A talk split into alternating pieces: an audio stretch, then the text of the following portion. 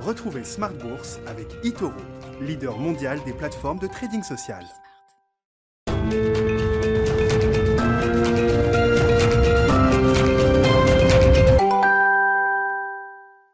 Et c'est reparti pour Smart Bourse, votre double dose quotidienne de marché en direct sur Bismart, chaque jour à la mi-journée, 12h30, 13h, et le soir, la grande édition, le grand digest de l'information économique, financière et boursière pendant une heure à partir de 18h30. Au sommaire ce soir, le CAC 40 qui rate d'un cheveu les 6000 points en clôture. On est en train de revenir sur les niveaux qu'on connaissait euh, le 21 février 2020, euh, avec un, CAC 40 qui avait violemment décroché hein, le vendredi 21 euh, février.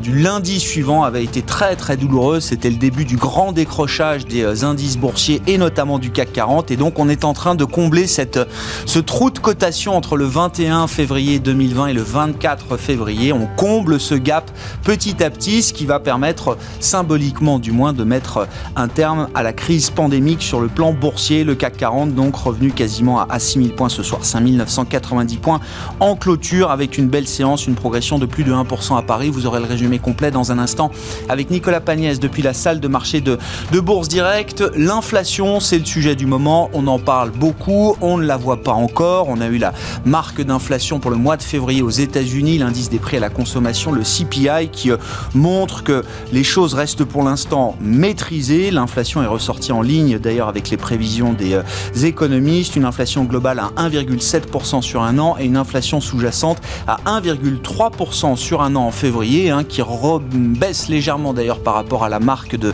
du mois euh, précédent. Nos experts sont là évidemment pour évoquer tous ces sujets avec nous pendant 40 minutes. Ce sera la discussion de marché, Planète Marché chaque, soir avec trois invités en plateau. Et puis le dernier quart d'heure de Smart Bourse ce soir qui sera consacré aux, aux OPA et plus généralement aux offres publiques. On fera le bilan de l'année écoulée et des premières tendances de 2021 sur le marché d'Euronext en France. L'année 2020 a été une année dynamique avec près d'une quarantaine d'opérations annoncées ou réalisées. On fera le point avec euh, l'un des associés gérants de la banque d'affaires Alantra, Olivier Guignon, qui sera avec nous en direct dans ce studio à partir de 19h15 ce soir.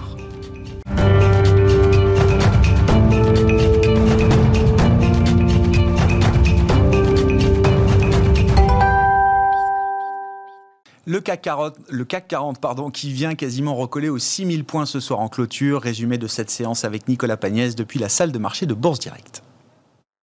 Clôture dans le vert ce soir pour le CAC 40 qui se rapproche même des 6000 points à la clôture. L'indice parisien gagne 1,11% à 5990 points. Les investisseurs qui ont constaté non sans soulagement que l'inflation aux États-Unis reste assez maîtrisée pour le mois de février. Celle-ci ressort en hausse de 0,4% donc au mois de février, portée euh, notamment par la hausse du pétrole puisque l'inflation tombe même à plus 0,1% hors alimentation et énergie. Sur un an, celle-ci ressort à plus 1,7% conformément aux attentes des analystes. Les rendements, eux, se détendent encore un petit peu plus euh, à la suite de cette publication, les rendements obligataires, avec un taux à 10 ans américain aux alentours des 1,54% ce soir. Les investisseurs euh, qui ont également pu suivre l'ouverture des négociations en ce qui concerne le plan de relance euh, aux États-Unis, négociations devant la Chambre des représentants qui devrait déboucher sur un vote dans la soirée. La Chambre des représentants qui a déjà voté le texte une première fois et qui doit examiner à présent les amendements proposés par le Sénat avant de procéder au vote. Un vote qui est vu par beaucoup de démocrates comme déjà acquis alors que se tiendra un vote de réconciliation budgétaire qui permettra euh, aux démocrates de faire voter le texte avec une simple majorité. Euh, si le plan est effectivement voté, alors il pourrait être ratifié et promulgué d'ici la fin de la semaine, soit avant euh, la date butoir du 14 mars où prennent fin les aides du plan de relance précédent. Du côté des statistiques à présent, on notera euh, qu'en France, la production industrielle progresse de 3,3% au mois de janvier, avec notamment une production manufacturière qui progresse elle aussi de 3,3% sur la période, traduisant une reprise de l'activité après le léger recul du mois de décembre. En Chine, l'indice des prix à la consommation euh, recule de 0,2%, tandis que les prix à la production augmentent eux de 1,7% sur un an au mois de janvier, une progression que le pays n'avait pas connue depuis novembre 2018 grâce notamment à l'augmentation des commandes à l'exportation. Du côté des valeurs, à présent, Bouygues annonce céder 12 millions d'actions Alstom au prix de 41,65 euros l'action dans le cadre d'un placement auprès d'investisseurs qualifiés.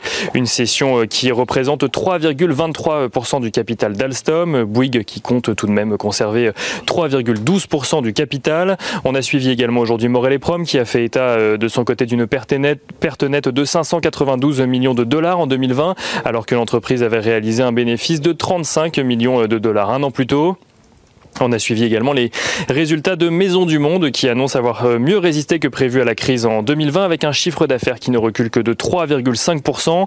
Maison du Monde qui versera, même un dividende de 30 centimes d'euros par action et qui a également euh, annoncé lancer une revue stratégique de ses actifs aux États-Unis où la crise sanitaire a rendu le contexte plus difficile. À l'international, rapidement, euh, Adidas annonce de son côté prévoir un rebond de ses ventes en 2021 avec une activité qui devrait particulièrement se redresser en Chine mais de manière plus générale en Asie ainsi qu'en Amérique euh, du Sud.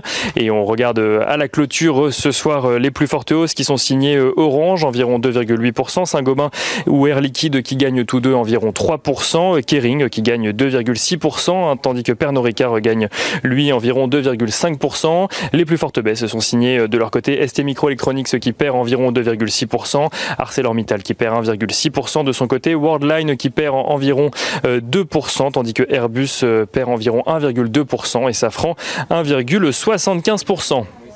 Et on finit avec l'agenda de la journée de demain. Euh, demain, le grand rendez-vous de la journée et même de la semaine sera le Conseil des gouverneurs de la BCE qui se tiendra en fin de matinée, suivi de la conférence de presse de Christine Lagarde à 14h30. Si aucun changement euh, de la politique monétaire est attendu, les investisseurs scruteront surtout d'éventuels commentaires sur l'inflation ou sur euh, la flambée des rendements obligataires.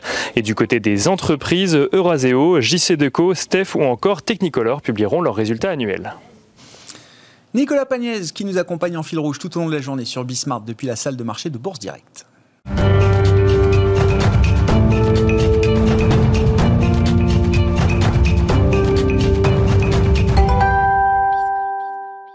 Trois invités avec nous chaque soir pour décrypter les mouvements de la planète marché. Virginie Robert est avec nous ce soir, présidente de Constance Associés. Bonsoir et bienvenue Virginie. Bonsoir Jean-François Robin nous accompagne également. Bonsoir Jean-François. Vous êtes directeur de la recherche marché de Natixis et Stéphane Deo avec nous également pour compléter ce trio. Bonsoir Stéphane. Bonsoir. Merci d'être là. Vous êtes responsable de la stratégie d'Ostrom Asset Management. Commençons avec euh, l'inflation puisque on a eu la marque euh, d'inflation pour le mois de février aux États-Unis, le CPI, l'indice des prix à la consommation. Est-ce qu'on voit à travers les, les chiffres euh, globaux ou sous-jacents de, l'inflation un début, les prémices de cette envolée de ce débordement d'inflation que tout le monde nous euh, prédit pour les prochains mois. Jean-François ben, la réponse est très simple, non. non. C'est-à-dire que finalement, ce qu'il faut regarder, c'est l'inflation hors énergie, puisqu'on voit bien que ce qui fait monter l'inflation, c'est essentiellement la hausse des prix du pétrole. Il faut se souvenir qu'il y a un an de ça, euh, le prix du pétrole était à 19 dollars. On se souvient peut-être euh, du fixing du, euh, du WTI à, en prix négatif. Donc évidemment, les effets de base, quand vous êtes à 65 dollars, sont monstrueux et ça fait monter les indices. Une fois que vous enlevez ça, ben, vous voyez que finalement, le corps CPI américain baisse. Et moi, je prends souvent comme exemple ce qui se passe en Chine, hein, qui a un an d'avance sur nous. Hein. Ils sont, euh, ils sont euh, maintenant, depuis cinq trimestres, en reprise euh, de leur croissance, hein, depuis le T1 2020. Qu'est-ce qui se passe? Bah, Vous voyez que le CPI chinois, il est à moins 0,2. Donc, cette idée qu'on va avoir un retour de l'inflation dès qu'on va rouvrir les économies, c'est quand même pas ce qui, voit, ce qui se voit un an après en Chine, malgré toutes les hausses de, de, de la consommation qu'on a pu voir là-bas. C'est pas vraiment ce qu'on voit encore aux États-Unis. Donc, c'est quand même pas le changement de monde. On reste toujours dans un monde où il y a énormément de ce qu'on appelle d'output gap, c'est-à-dire que finalement, euh, les économies sont pas du tout revenues à leur niveau d'avant. Alors ça, va être plus rapide aux États-Unis avec le plan de relance, on va en parler, mais en Europe, on n'y est pas avant fin 2022. Il reste 10 millions de personnes qui n'ont pas d'emploi aux États-Unis. Donc on n'y est pas encore. Hein. On n'a pas effacé cette crise. Donc tant que c'est ça, on n'aura pas d'inflation sous-jacente, c'est-à-dire liée au salaire, tout de suite. D'accord, mais on peut imaginer l'inflation cœur qui a 1,3 là sur un an en, février. On enlève les éléments pétroliers, euh, alimentaires, etc. Cette inflation cœur, elle sera quand même amenée à remonter au cours de cette année 2021. Oui, oui indubitablement. C'est-à-dire qu'après, on va être sur une normalisation des communes, une réouverture, et, sans doute un peu plus que ce qu'est la normalisation, puisqu'on aura sûrement des goulots d'étranglement, on aura moins d'entreprises survivantes pour répondre à une formidable demande, en particulier aux États-Unis, avec ce plan de, 10 points de PIB. Donc là, oui, on va avoir de l'inflation. Et nous, euh, hein, chez Natixis, hein, on prévoit de l'inflation qui va sûrement temporairement dépasser les 3% aux États-Unis, les 2% en Europe, mais ça va être des choses très très encore une fois, à l'énergie, très temporaires finalement. Est-ce que l'inflation, on est sur un grand cycle d'inflation, la fin du cycle baissier des taux, parce que on va revoir un changement total de la mondialisation, des chaînes de valeur ajoutée qui vont se régionaliser, la fin de l'ubérisation de l'économie, la fin de la digitalisation? Non. Mm. Il n'y a rien de tout ça qui va se terminer. On cite souvent les populations qui vont vieillir. Très bien, mais bon, moi j'attends la preuve de cela, puisque vous voyez au Japon, ça fait plusieurs décennies qu'on a une population très vieillissante et on est en déflation. Donc attention, c'est, on est dans un, un changement de régime par rapport à l'année dernière, Dieu merci. Est-ce qu'on va véritablement vers un truc inflationniste à moyen terme? Probablement un peu plus qu'avant, mais on n'est pas non plus le retour des années 80. Quoi. Mm. Virginie, en tant que gérante, stock piqueuse, euh, sélectionneuse de, valeurs, comment vous regardez ce sujet de l'inflation? On, en parle tous les jours, c'est le sujet sans doute de cette année 2021. Euh, est-ce que ça a un impact? Est-ce que c'est un paramètre important pour vous dans la, gestion au quotidien de vos portefeuilles? Bah, Au quotidien, non. Au quotidien, parce que dans le, choix de valeurs que vous pouvez effectuer. Nous, nous notre analyse, c'était d'avoir vu effectivement qu'il y a ces tensions alors, sur l'énergie, Hein, ça c'est clair. Et puis un peu dans le food, hein, dans l'alimentaire, hein, notamment aux États-Unis, mais on l'a bien vu, tout ce qui était matière première. Il y a, une espèce de, si vous voulez, de, auto-entretien de ce cercle vicieux d'inflation, puisque on a bien vu le chemin aussi des cycliques. Tout le monde veut croire à une superbe reprise. Et effectivement, ça va être un phénomène ponctuel. Et on le sait, in fine, c'est tant qu'il n'y a pas d'inflation sur les salaires, et non seulement pour revenir à la situation d'avant, ça va prendre du temps. Et même dans un marché américain où on le sait, le marché du travail est très flexible et très agile, on peut imaginer que la contraction du taux de chômage se fasse beaucoup plus rapidement que dans nos économies européennes. Euh, malgré tout, il y a des forces de rappel on l'a vu, cette digitalisation, on n'a pas arrêté de parler pendant la pandémie, tout est accéléré, la, mm. la numérisation, pardon, parce que c'est le terme officiel maintenant, euh, faisons très attention, euh, l'automatisation, etc. Euh, bon, il y a quand même des forces de rappel. Donc pour nous, là, il y a eu un espèce de, d'emballement. Il y aura, et quelque part, je dirais, ne plus être dans ce schéma de point d'interrogation de déflation, parce qu'on avait connu ça il y a, il y a quelques années, c'est plutôt salvateur. Voilà, oui, il y a un phénomène de reprise, donc il est normal et tout à fait légitime qu'il y ait des tensions sur les taux, et de même qu'il y a des, boulots, des goulots d'étranglement sur certaines parties d'activité, euh, puisqu'on a été dans une situation qui a été mise à l'arrêt total et qui doit repartir. Donc c'est normal, il faut que tout ça s'ajuste.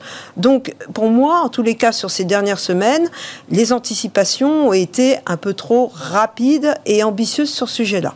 D'accord. On a poussé un peu loin, vous dites, l'idée de, la, reflation ou de l'inflation. Ah, oui. très forte. Euh, et d'un nouveau cycle peut-être même plus inflationniste que le précédent. C'est ce que la Fed d'ailleurs semblait vouloir dire. Bah, Je ne sais pas moi ce que la Fed veut dire. On ne sait plus trop d'ailleurs ce que les banques centrales veulent dire. Stéphane, quand on parle d'inflation, évidemment, on parle des banques centrales, d'autant que ça reprend demain avec la BCE euh, ce jeudi et puis la semaine prochaine la Réserve fédérale américaine. Toutes deux ont, laissé un, espèce de flou quand même mm. euh, chez les investisseurs depuis quelques semaines, alors que les marchés obligataires, eux, se sont mis euh, billes en tête que les taux devaient remonter, ce qui s'est passé d'ailleurs. Et on a vu des, des banques centrales plutôt sur la retenue. Euh, voire impassible quand on regarde même le discours de, Jérôme Powell sur la question des taux et du, fonctionnement du marché obligataire. Alors moi je pense que sur, le, sur les États-Unis, il y a effectivement une remontée des taux. Il ne faut pas oublier qu'il y a un secteur de l'économie américaine qui en surchauffe, c'est l'immobilier. Et l'immobilier est très très sensible au taux long, évidemment. Donc je pense qu'avoir euh, des taux qui glissent petit à petit vers le haut et qui calment un peu ce secteur-là, enfin je ne veux pas parler de bulles, hein. c'est très à la mode de parler de bulles tout le temps, euh, il y en a beaucoup moins que, ce qu'on dit, mais c'est vrai qu'on était sur une situation qui était un petit peu tendue. Donc je pense que avoir des taux qui glissent vers le haut un petit peu, c'est pas forcément une catastrophe du point de vue de la Fed. La question, comme d'habitude sur les marchés, c'est il faut pas que ça aille trop loin ou trop vite. Et euh, je rappelle, alors c'est vrai que Powell a, pas, a été très silencieux mhm. la semaine dernière, ce qui a surpris les marchés. par contre, les achats de la Fed étaient de 20 milliards par semaine. On est passé à 25 milliards sur les quatre dernières semaines. Donc, ah. ils sont quand même là. ils commencent à racheter petit à petit. Donc c'est vrai qu'il n'a pas dit grand-chose, mais euh, je pense que si ça devait partir dans le décor, j'ai aucun doute qu'il sifflerait à la fin de la récré tout de suite et qu'on ramènerait les taux à des niveaux euh, plus euh, correct. Et alors justement, partir dans le décor, ça voudrait dire quoi du point de vue de la Fed Parce qu'on se demandait, est-ce que c'est 1,50 sur le 10 ans? Est-ce que c'est plus? Est-ce que c'est 2% euh, Pour moi, c'est pas une question de niveau, c'est une question de rapidité d'ajustement. C'est-à-dire que si vous me dites, euh, alors c'est pas nos prévisions, mais si vous me dites 2% en fin d'année, si on y va gentiment, tout doucement, en prenant quelques points de base chaque jour, c'est pas un drame. Si c'est 2% euh, demain matin, là, par contre, euh, il va falloir repricer beaucoup, beaucoup de choses. Et là, vous allez avoir un effet sur les bourses, sur, sur le crédit. J'étais avec le responsable du crédit au téléphone tout à l'heure qui me disait euh, il ne faut pas que ça bouge trop. Là, on, est, on a beaucoup tendu l'élastique. Ah ah. Donc, je pense que c'est plus ça c'est ne pas laisser sortir le, dentifrice du tube, comme me disait Trichet avant, et ne pas avoir quelque chose qui est désordonné, en fait. C'est ça le vrai sujet à ce stade, les mouvements ne sont pas suffisamment désordonnés pour euh, euh, impliquer beaucoup plus la Réserve fédérale américaine dans ce marché. Non, par contre, moi je pense qu'il y, a un vrai sujet fondamental, c'est, euh, pardon, pardon, pour le jargon, mais c'est une incohérence temporelle. C'est-à-dire que la Fed nous dit, voilà, je veux faire remonter l'inflation. Mhm. Donc je vous promets que je ne monterai pas les taux. D'accord? Vous me croyez si vous me croyez, du coup l'inflation va remonter, du coup il faut que je monte les taux.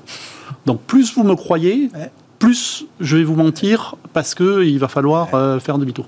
Et donc le marché est quand même de plus en plus stressé sur ce, sur ce scénario-là parce que euh, c'est un équilibre qui est instable en fait. Et on le voit bien sur la volatilité des marchés de taux qui a quand même beaucoup, beaucoup progressé. On était à des niveaux extrêmement bas. On a touché des plus bas euh, l'année dernière à cause du QE. Et là, c'est vrai qu'il y a quand même une espèce de, nervosité. Alors, il faut euh, garder proportion. Hein. On, est, on parle de quelques dizaines de points de base. Euh, j'ai vu euh, plus hein, dans, dans ma carrière. L'inflation était de chiffres, oui, c'était sans doute des mouvements beaucoup plus importants. C'était de ce qu'on faisait en quelques heures. Mais euh, mais il y a quand même quelque chose qui est en train de se passer en termes de nervosité de, de la courbe, très très clairement. Bon, jusqu'où ils peuvent être en retard, la Fed en l'occurrence, puisque c'est elle qu'on regarde, Jean-François. Et, puis il y a aussi la mécanique du marché obligataire. le mois de mars va être un mois d'émission du Trésor américain qui va être intense, plus de 400 milliards de dettes nettes à long terme qui vont être de nouvelles dettes qui vont être émises par le Trésor américain.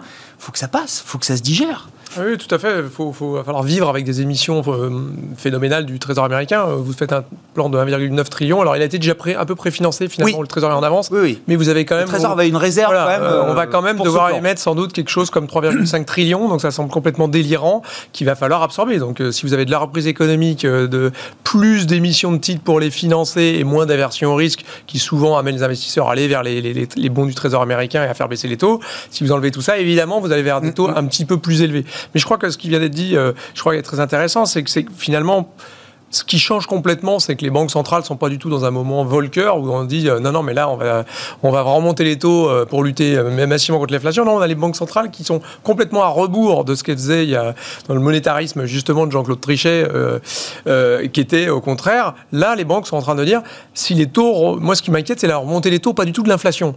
L'inflation, tant mieux si elle monte, comme euh, c'est quand même ça qu'ils veulent, c'est sortir de la déflation. Donc on a des, banques centrales qui sont complètement à rebours de ce qu'est ce leur mandat quelque part, leur, leur, raison d'être. C'est-à-dire que là, elles veulent plus d'inflation, mais elles veulent pas que les taux montent. Alors que d'habitude, en Volcker, on faisait monter les taux pour lutter contre l'inflation. Donc on est complètement dans, dans l'inverse. Et on voit bien ce qu'a fait la Banque centrale euh, australienne, typiquement, ce qu'a dit euh, Jérôme Powell, justement. moi, les, voilà, je, ne suis pas du tout inquiet de l'inflation. Plusieurs membres de la Fed nous ont dit, moi, de l'inflation à 2,5 voire 3% pendant un an, on peut vivre avec ça. Donc on est en train de remettre des primes inflation sur les taux d'intérêt, euh, mais c'est ce que veut la Banque centrale, c'est ça qui est quand même très très paradoxal. Euh, donc c'est ça qui moi me rassure un peu aussi, c'est-à-dire que si les taux remontent trop vite, et je crois que ce qu'il a dit est très exact, c'est-à-dire que c'est pas le niveau, c'est la, rapidité de la remontée des taux qui peut vraiment être gênante pour, pour euh, un peu de tout, hein, la variation de l'immobilier, des actions, etc. Donc euh, c'est la vitesse de remontée. Mais les banques centrales veilleront à ce que ce ne soit pas le cas. Et on voit qu'elles interviennent de plus en plus à la Banque centrale euh, américaine. La Banque centrale européenne, mine de rien, a quand même un peu plus intervenu.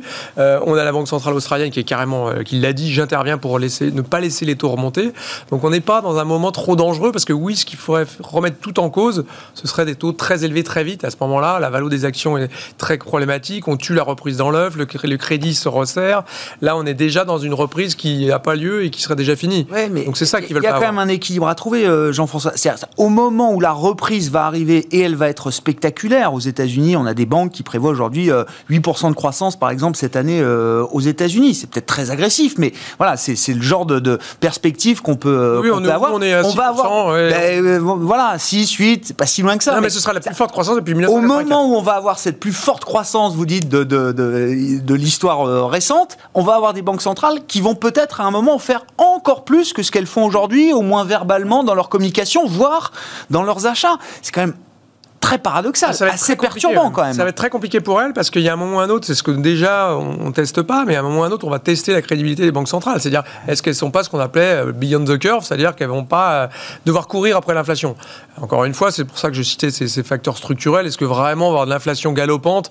Non, il faut quand même pas oublier qu'on est dans des économies qui sont euh, totalement arrêtés en 2020, qui sont en train de rouvrir et de redémarrer très fort. Euh, rendez-vous en 2022, on va commencer gentiment à devoir revenir atterrir sur les croissances potentielles. Et donc les chocs d'inflation, ils risquent d'être encore une fois très temporaires. Donc on s'apercevra assez vite que les banques centrales ne sont pas aussi en retard que ce qu'on peut Non, mais même elles, sont, elles voient bien que c'est des effets de base, elles le disent, c'est ce que va nous dire Christine Lagarde demain, qu'on surveille attentivement. Mais le discours, ça va pas être de dire on surveille à la trichée attentivement l'inflation, ça va être on surveille attentivement les taux mm. et les conditions monétaires.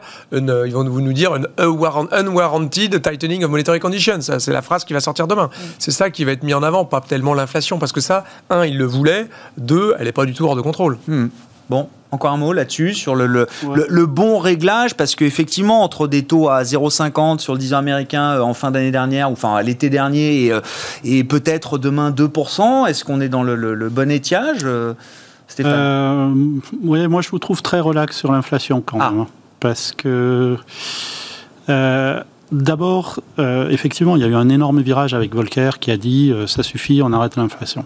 Là, pour la première fois depuis quasiment un demi-siècle, on a des banques centrales qui ont refait un demi-tour. C'est quand même, on voit pas ça tous les matins, hein, c'est une fois tous les demi-siècles.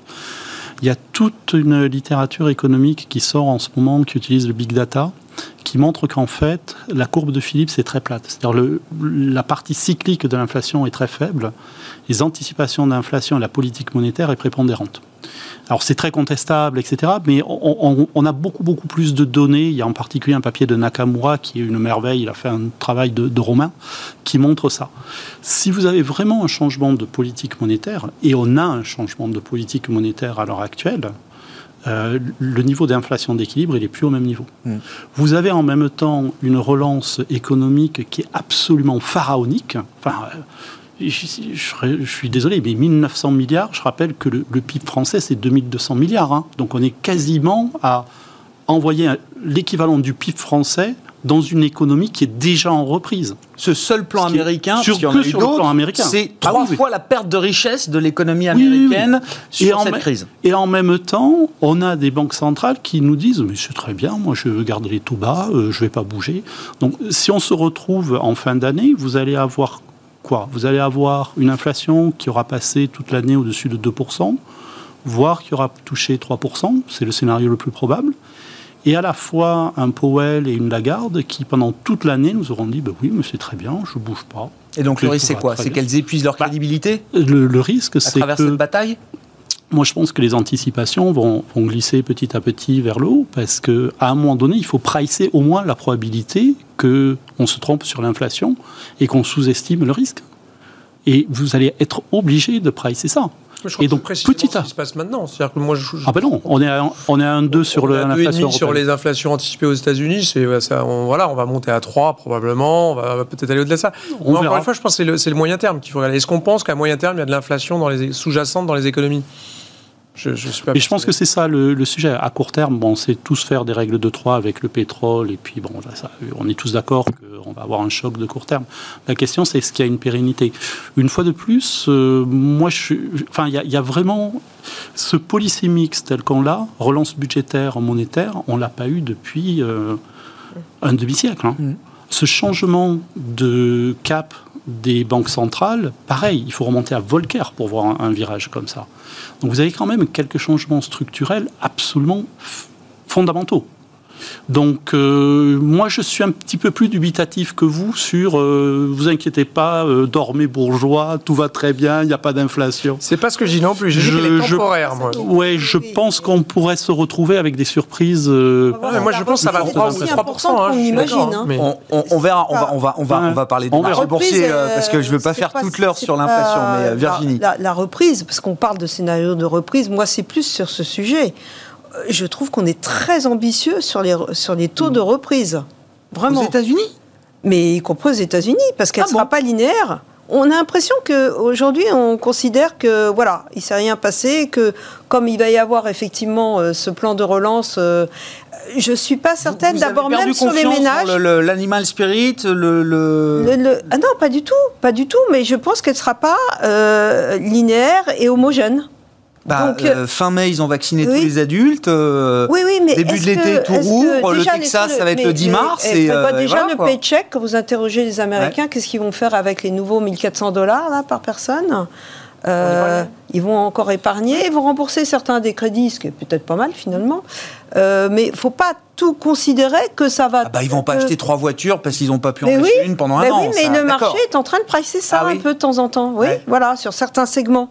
Donc, euh, je, je, bon, moi, je veux bien, on peut dire 6%, 8%. Retour à la normale et on rattraperait tout ce qu'on a perdu, quoi. Mais à voir. Et je trouve que le marché est déjà même euh, au-delà des 8%, même, hein, parfois. Ou même en Europe, euh, ce qu'on voit sur certaines valorisations, ou dans la dans ah l'approche, ce que ça peut induire comme, comme profitabilité pour les deux prochaines années. Moi, mais alors ça, ça m'intéresse, euh, Jean-François. Pour les, vraiment dans ce sens-là, c'est exactement ce qu'on voit. D'abord, euh, je pense que je suis tout à fait d'accord. Hein, tout ce qui a été la relance qu'on a fait l'année dernière, il ne faut pas oublier qu'on a eu 25 points de PIB quasiment. Euh, on parle toujours de ces 1,9 trillion. Ah oui, il y en a d'autres avant. La relance budgétaire de cette ampleur-là, finalement, mis bout à bout, on en a eu un petit peu. ce qu'on a vu, c'était alors pas dans les mêmes contextes, hein, mais on a eu quand même beaucoup d'épargne de, précaution américaine qui a explosé. Là, on parle quand même de, de, de, de chèques de 1400 dollars plus les, les 600. Enfin, on va arriver à pas loin de 2000 dollars, mais qui vont avoir une population quand même très impactée Hein. donc on est sur les gens de moins de 80 000 dollars qui ont du mal pour beaucoup à payer leur loyer, qui, sautent un repas par jour pour beaucoup d'entre eux, etc.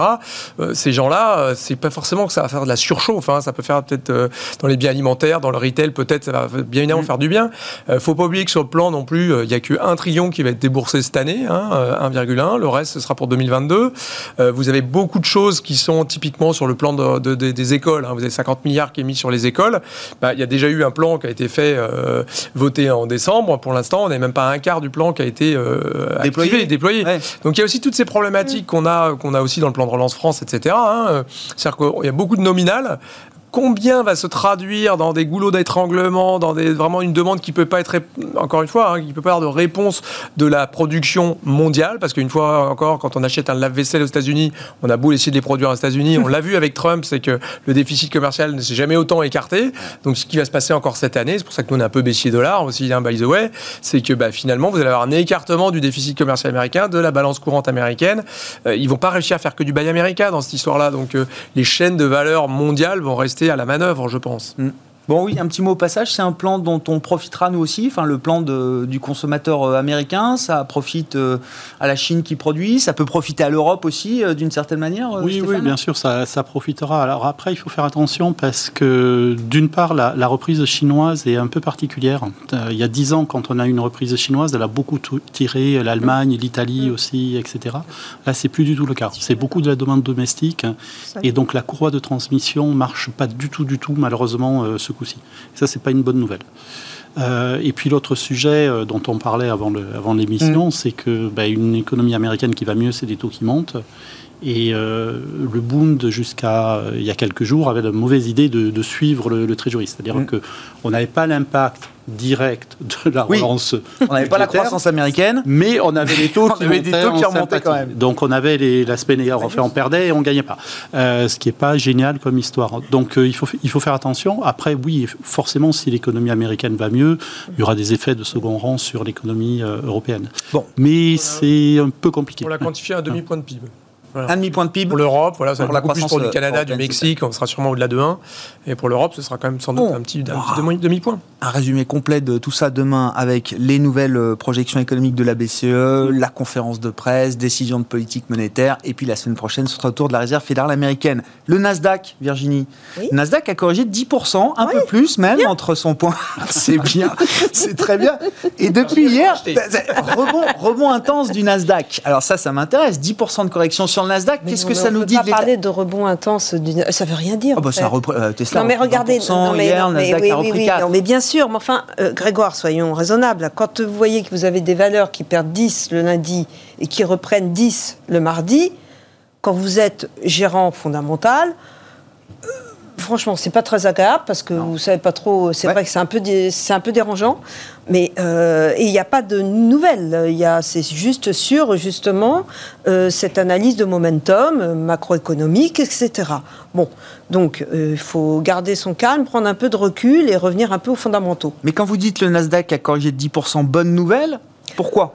Bonne nouvelle, je ne sais pas si c'est une bonne nouvelle, mais il faut que, il faut que ça, il faut, il faut que moi, ce que je dis, c'est qu'il faut que le marché se réintéresse aux fondamentaux. Moi, il n'y a rien qui m'énerve plus que lorsque le marché part dans une direction tout azimut sans rien regarder. Bon, et c'est ce qui se passe actuellement, parce qu'avec cette histoire de reprise, l'inflation, bon, alors on jette, on n'aime on plus du tout les valeurs de croissance et on prend ce qu'on appelle, ce qu'on appelle les values. On ne hmm. sait plus trop ce que ça veut dire, hein, d'ailleurs, value. Bah, si, euh, les banques et le pétrole. Oui, ah, les banques et le pétrole. Oui, oui, bah, si, concrètement. Et, et, donc, mais on n'écoute pas ce qui se passe, même lorsque lorsque l'OPEP euh, décide, annonce qu'il ne rouvre pas un petit peu les robinets, il y a bien une raison. Ils vont, font pas juste ça pour soutenir le cours. Peut-être qu'ils jugent eux-mêmes que justement le prix actuel n'est pas représentatif de, de, de l'aspect de la demande physique.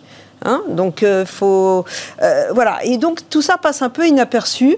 Euh, donc il y ait il y a des bullettes. moi je les appelle les bullettes, parce que le, parce que Nasdaq le Nasdaq dans sa intégrité il y a beaucoup de choses dedans. Hein. il n'y a pas que de la techno d'ailleurs et il y a des sous-segments qui sont à mon sens survalorisés sur lesquels on voit bien, il y a une grande nervosité, il y a eu beaucoup de choses. Euh, bon, voilà. Donc le Nasdaq. Bah, euh, exemple, voilà. c'est quoi les mais tout ce qui était euh, alors énergie renouvelable, hydrogène, tout ce qui est jeux, hmm. vidéo, etc. Et alors il y a toute cette envolée. Il y a tout, je sais qu'on vous souhaitiez qu'on en parle un peu plus tard, mais les, les, SPACs, les voilà. Oh, oui, oui, il y a, il y a les opérations d'introduction en bourse. Voilà, parce qu'on a envie d'acheter du rêve, etc. Bon, et puis à côté de ça, vous avez quand même des stratégies, des business models qui tiennent la route, qui sont profitables, qui ont profitables et qui ont, nous, donnent de la visibilité à 5 ans. Ça me semble être important. Donc, euh, il faut arrêter de tout mélanger. Donc c'est vrai, le Nasdaq a reculé, en, voilà, sur un mouvement de momentum, en même temps que euh, l'indice chinois, le, CSI, a reculé également de 12%. Euh, donc il y, a eu plein de choses comme ça. Il n'y a que les petites valeurs encore qui, tiennent, à mon avis, c'est le prochain chapitre.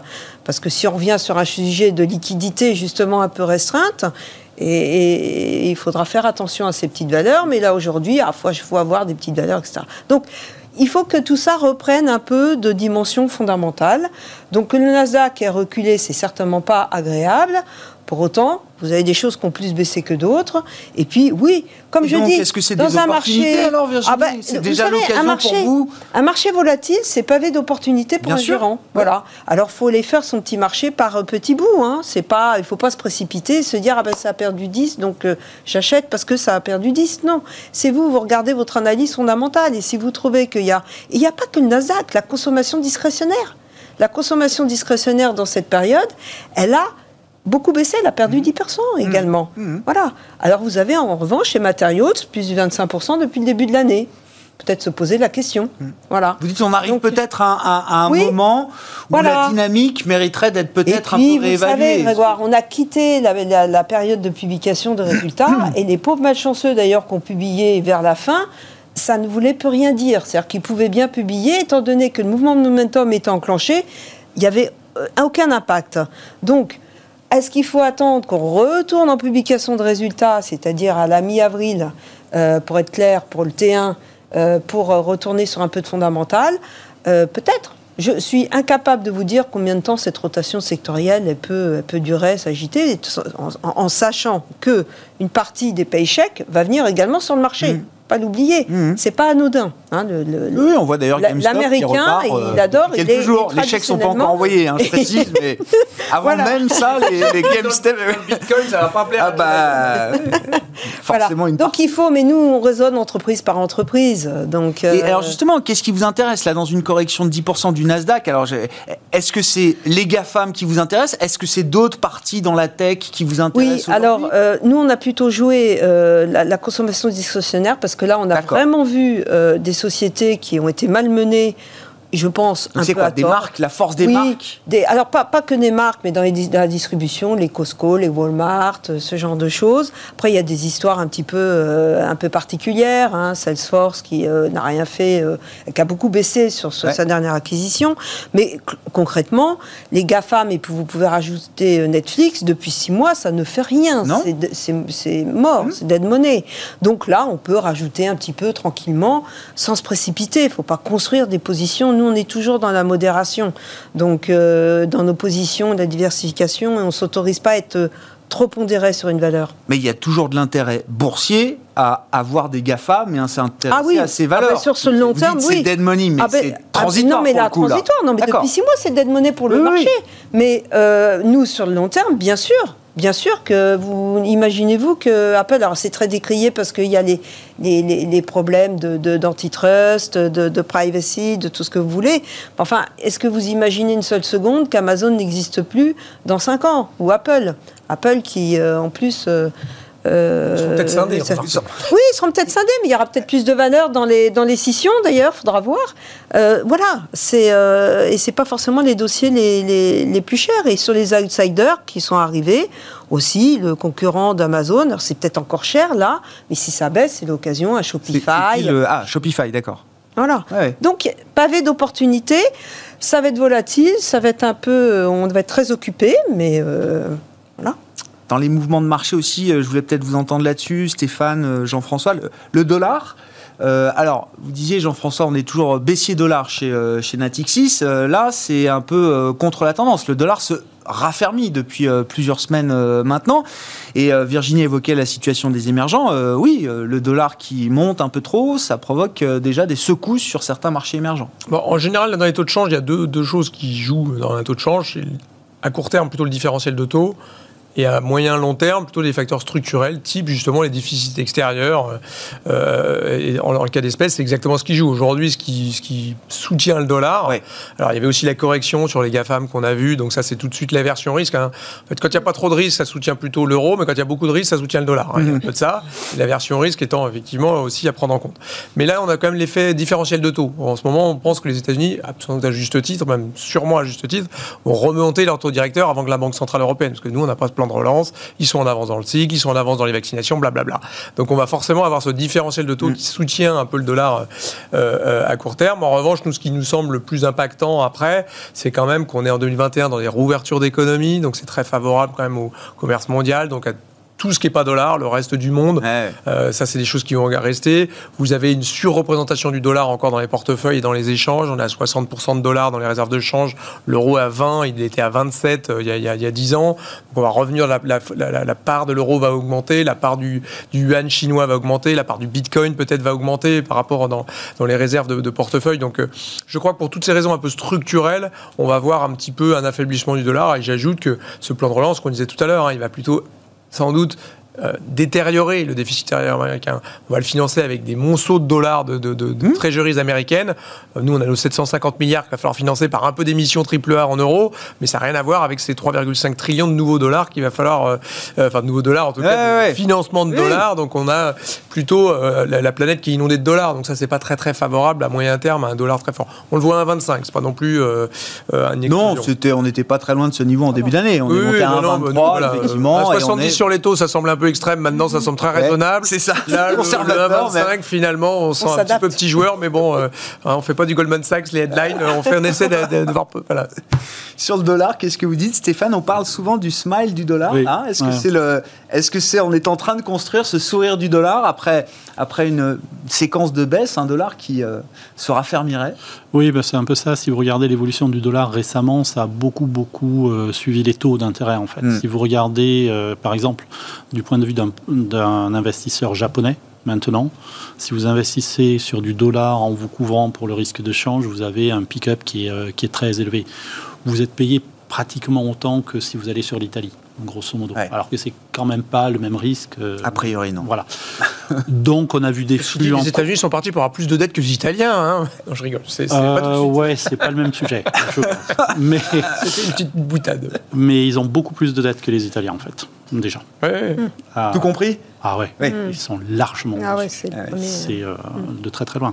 Il y a le déficit de toutes les, euh, tous les fonds de pension publics qui est absolument monstrueux.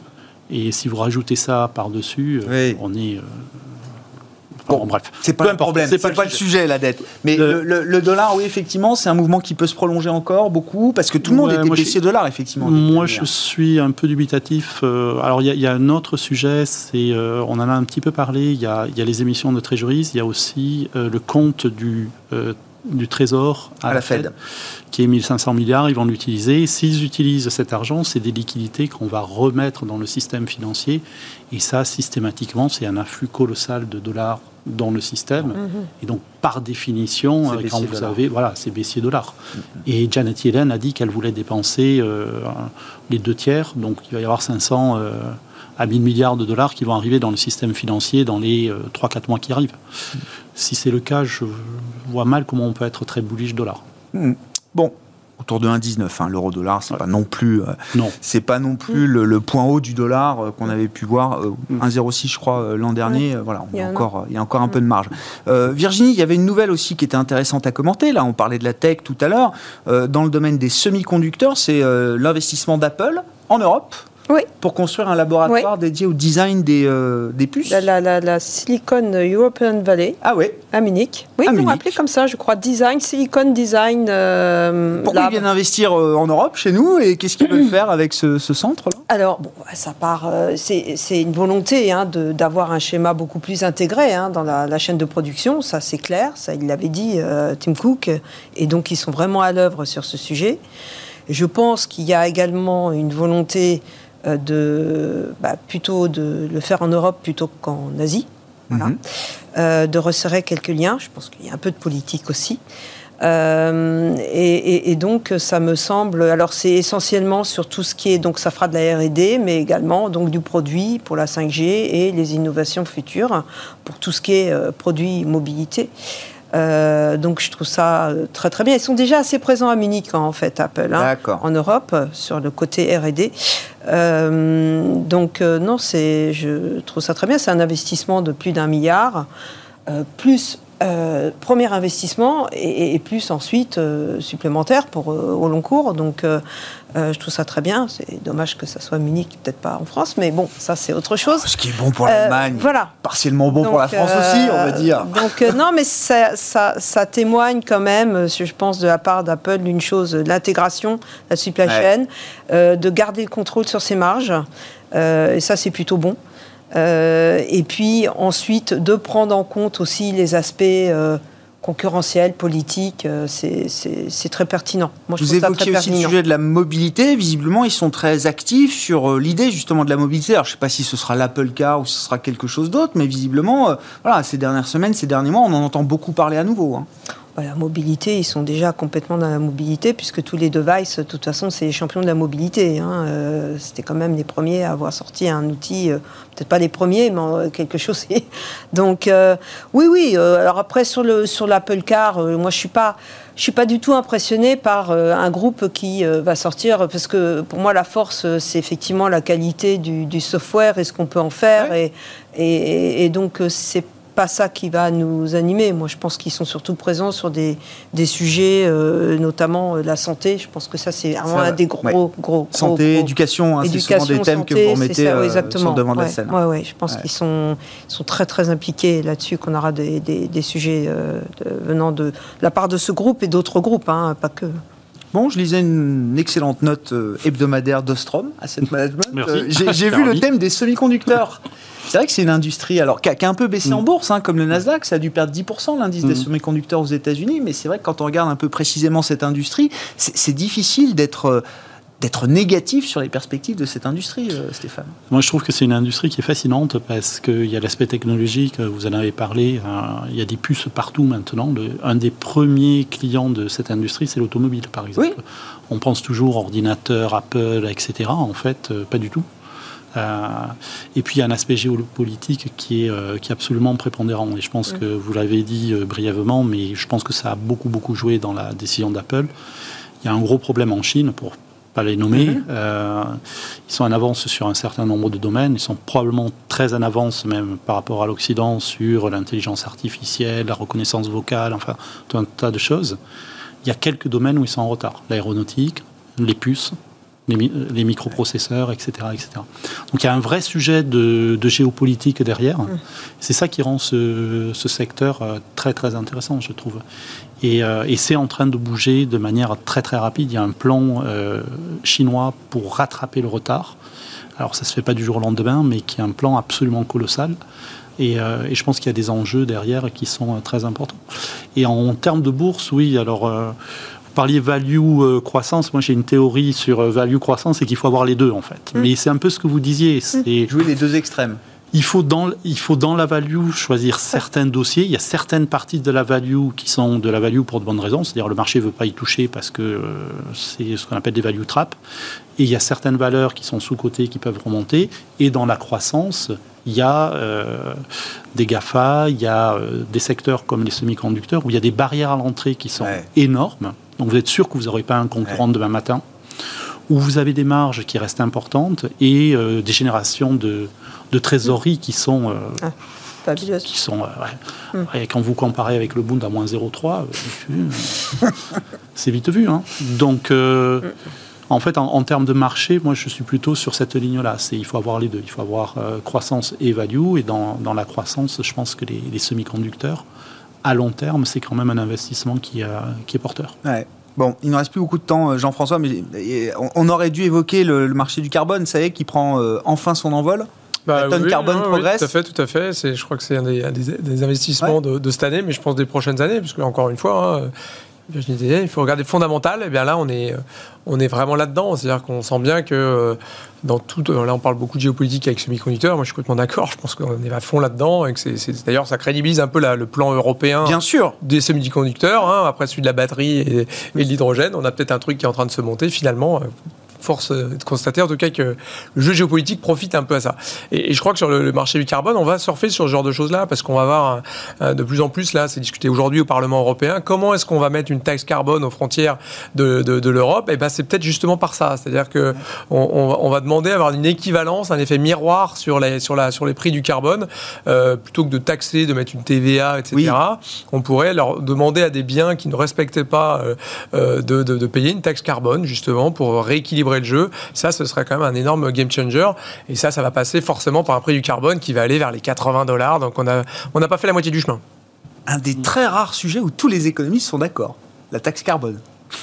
Non? Bah, Oui, oui, c'est tout, le paradoxe en France où ça a déclenché les gilets jaunes, hein, quelque ah part. Hein, c'est un petit peu. Politiquement, c'est sensible, mais économiquement, c'est. Euh, bah, taxer ce qui pollue, ça me semble de, bon, de bonne loi si on veut arrêter de polluer. Merci beaucoup. Merci à vous trois d'avoir été les invités de Planète Marché ce soir. Virginie Robert, présidente de Constance Associée, Jean-François Robin, directeur de la recherche marché de Natixis et Stéphane Déo, le responsable de la stratégie d'Ostrom Asset Management.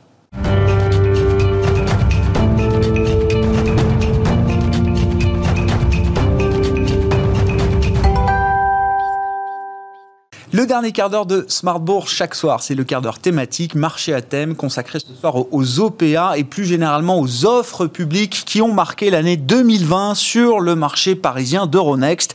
Et on en parle avec Olivier Guignon qui est à mes côtés en plateau, associé gérant de la banque d'affaires Alantra. Olivier, bonsoir et bienvenue.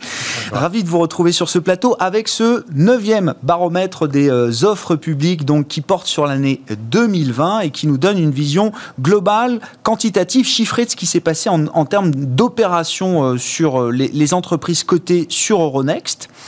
Déjà, on constate que, en termes de, nombre d'opérations, on est plutôt dans la, partie haute de ce qu'on a pu observer au cours des années précédentes, Olivier. Tout à fait. On a une augmentation euh, assez sensible. Alors, on est à 39 offres publiques qui ont été déposées ou annoncées, 32 euh, déposées, 7 annoncées, ce qui montre d'ailleurs une accélération sur la fin de l'année, on verra. Euh, l'année dernière, il y en avait 2 de moins, l'année d'avant, il y en avait 10 de moins, et donc on revient finalement à un niveau 2017 qui était de l'ordre de 42, donc vraiment les belles années. Euh, le record doit être 45 offres publiques dans une année, donc on est vraiment dans une très belle année. La croissance était déjà amorcée l'année dernière et elle s'est accentuée cette année. Et on voit les perspectives d'ailleurs de 2021 euh, dans, dans, le sillage de ce qu'on a pu observer. De, de, 2020 très clairement. Oui, vous notez cette opération annoncée qui montre que en fin d'année, une fois qu'on y a vu peut-être un peu plus clair sur les conséquences de la crise pandémique, on a vu des, offres ressortir, comme on dit, euh, Olivier. Tout, à fait, c'est ça. C'est, euh, il y a eu vraiment, enfin, la principale explication, je, dirais, euh, de, cette augmentation du, nombre d'offres publiques sur, sur 2020, c'est, c'est effectivement voir comment le premier semestre s'est passé mais surtout, euh, je dirais, c'est une. il y a eu un effet de, d'opportunité euh, très fort. Euh, si vous avez quelques instants, peut-être le développer. Bien sûr. C'est au début de l'année 2020, lorsqu'il y a eu cette crise sanitaire qui a commencé en, en, mars. Il faut bien voir ce qui s'est passé. les opérations sur le marché privé, donc non cotées, sont trouvées arrêtées à 80 les investisseurs, qu'est-ce qu'ils ont fait? Ils ont réorienté les flux d'investissement vers le côté. Pourquoi? Dans un premier temps, ils sont allés penser les plaies de leur participation pour les investisseurs financiers. Puis très rapidement, ils ont vu les mouvements erratiques qui se sont installés sur, le, sur la bourse. Euh, ils sont allés prendre quelques positions pour certains. Et d'autres y ont vu une opportunité incroyable d'investir parce que finalement, la bourse, les processus de vente ne s'arrêtent jamais. À partir du moment où la cotation est là, le processus ne s'arrête jamais. Et donc, vous avez vu ces, investisseurs, et ça explique notamment pourquoi les investisseurs financiers, euh, finalement, représentent plus du double des initiateurs l'année dernière, se sont réorientés. Ils avaient besoin d'investir. La bourse a baissé, on a vu que les indices avaient baissé sur l'année, donc ils se sont dit, bon, bah, c'est encore euh, un effet d'aubaine à, exploiter. Il y a eu vraiment ce, mouvement-là. Et puis, parallèlement, je dirais, tout s'est aligné quelque part pour que ces offres se, se démultiplient. Les fondateurs dirigeants des sociétés cotées, euh, ont vu euh, euh, l'opportunité d'accueillir de, façon encore plus bienveillante que par le passé un investisseur qui allait les épauler mhm. pour traverser cette crise, d'une part. D'autre part, les aider éventuellement à financer des build-up parce que certains de leurs concurrents n'allaient pas forcément bien traverser cette crise et donc pouvoir aller saisir quelques opportunités de consolidation. Et troisième point, toujours ces fondateurs contrôlants de sociétés cotées se sont dit, bon, je vais être un peu moins exigeant que je ne l'ai été par le passé. Je ne vais pas demander de cash-out, par exemple, parce que c'est pas là que je vais réaliser vraiment ma, grosse plus-value mais je vais donc demander à ce fonds de venir financer l'offre publique, de la fronter, et de retirer la société de la cotation. Et à l'abri de, de, la cotation, on va réaliser le business plan pour qu'il était prévu initialement. Donc, une espèce d'alignement, si vous voulez, euh, d'effet d'opportunité ah des fonds, d'attraction qu'ont pu trouver les, les fondateurs. Voilà. Et, et, qui, cet alignement d'intérêts qui montre aussi toujours cette perméabilité qu'on a entre le côté et le non-côté, euh, finalement, hein, qui sont deux mondes qui, a, qui, qui sont euh, parfois très entremêlés. tout, tout, tout, à fait. Ah on, le, on, le, voit très clairement sur les, les investisseurs financiers, les fonds de private equity, comme on dit dans notre jargon. Qui ont représenté quasiment 80% des opérations, hein, c'est ça, vous disiez. Euh, qui ont représenté euh, 40% euh, des, Ah oui, 40%.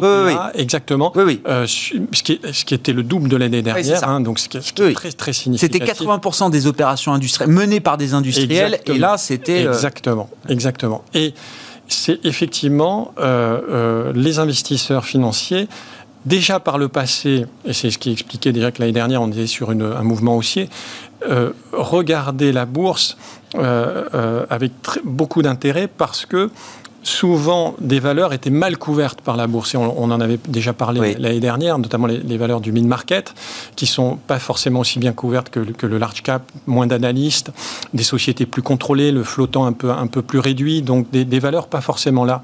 Et déjà, les financiers s'y intéressaient. Deuxièmement, les financiers ont été éduqués de plus en plus à la chose boursière. Donc ils sont capables de passer du non-côté au hmm. côté de plus en plus facilement, euh, vraiment avec une aisance beaucoup plus forte qu'avant.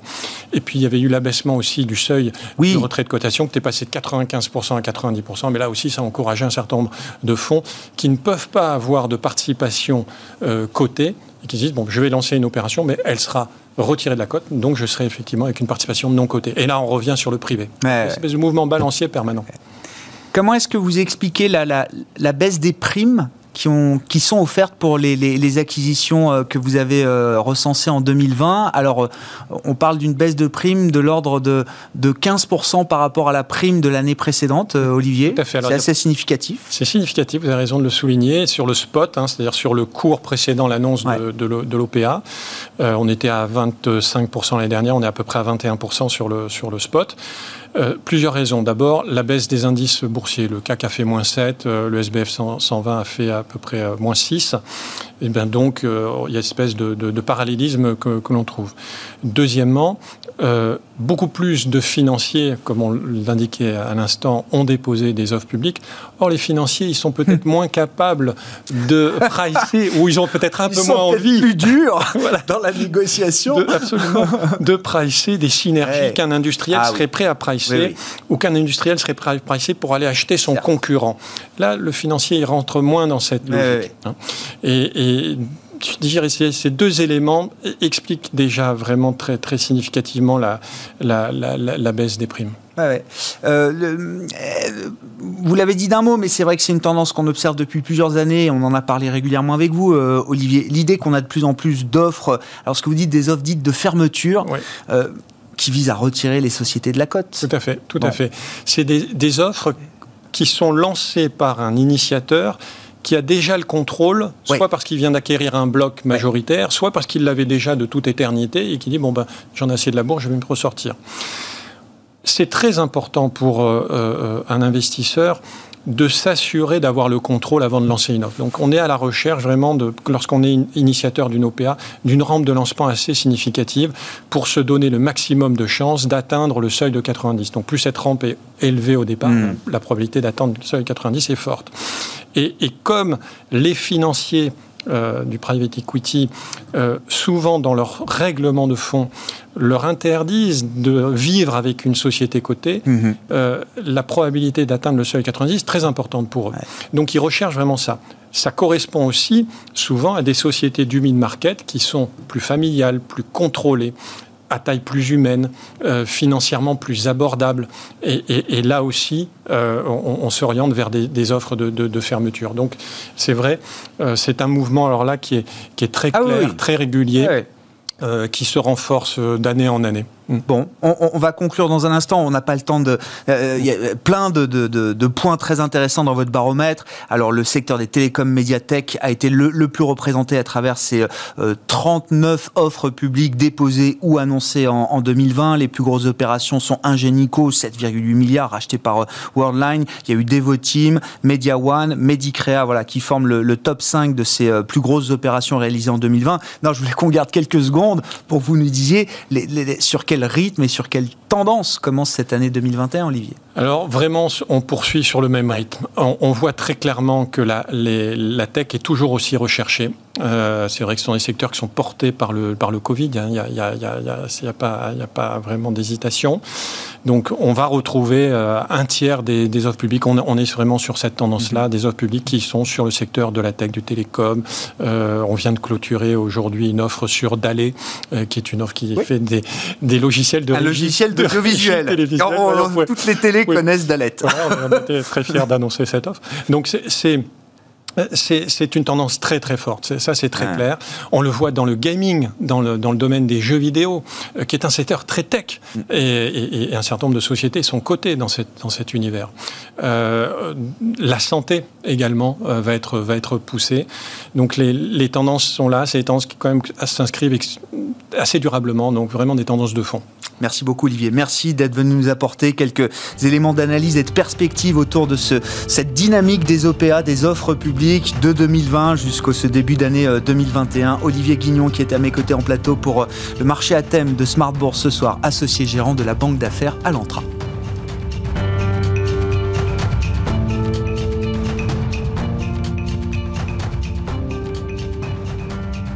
C'était Smart Bourse avec Itoro, leader mondial des plateformes de trading social.